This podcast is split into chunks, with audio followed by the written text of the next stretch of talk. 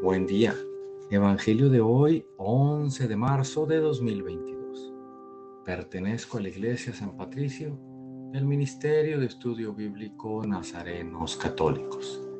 Del Santo Evangelio según San Mateo capítulo 5 versículos del 20 al 26.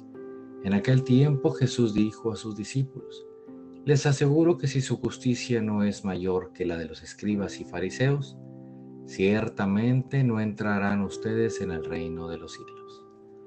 Han oído que se dijo a los antiguos, no matarás, y el que mate será llevado ante el tribunal.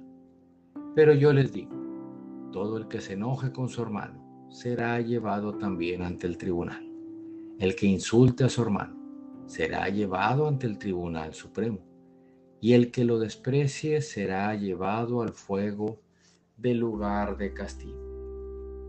Por lo tanto, si cuando vas a poner tu ofrenda sobre el altar, te acuerdas allí mismo de que tu hermano tiene alguna queja contra ti, deja tu ofrenda junto al altar y ve primero a reconciliarte con tu hermano, y vuelve luego a presentar tu ofrenda. Arréglate pronto con tu adversario mientras vas con él por el camino. No sea que te entregue al juez, el juez al policía y te metan a la cárcel te aseguro que no saldrás de allí hasta que hayas pagado el último centavo. Palabra viva del Señor. Reflexionemos. En este Evangelio Jesús nos pide hacer las cosas bien, a no hacerlas por hacerlas, a que cada día mejoremos y tratemos de buscar la santidad. Jesús nos pide que busquemos la justicia con el perdón y el amor no hagamos la justicia con nuestras propias manos. O hagamos el ojo por ojo y diente por diente. Que amemos incluso a nuestros enemigos.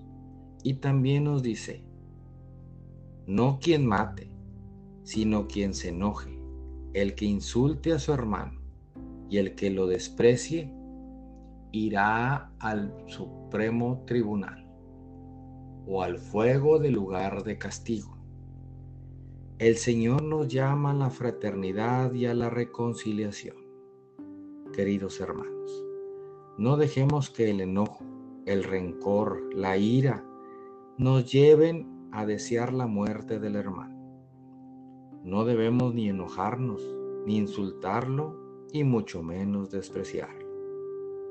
Todo eso se puede evitar teniendo a Dios con nosotros.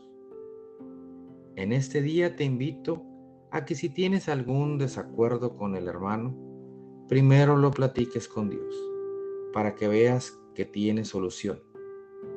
Y pídele a Jesús que interceda por ti para que esa plática llegue a un feliz acuerdo y las cosas vuelvan a estar en paz y armonía. Y que este Dios que te ama y, y que solo quiere lo bueno para ti, sea quien el día de hoy te bendiga en el nombre del Padre, del Hijo y del Espíritu Santo. Oremos.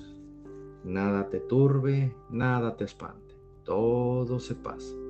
Dios no se muda, la paciencia todo lo alcanza. Quien a Dios tiene, nada le falta, solo Dios basta. Vayamos con alegría al encuentro del Señor. Que tengan un excelente día paz y bien para todos.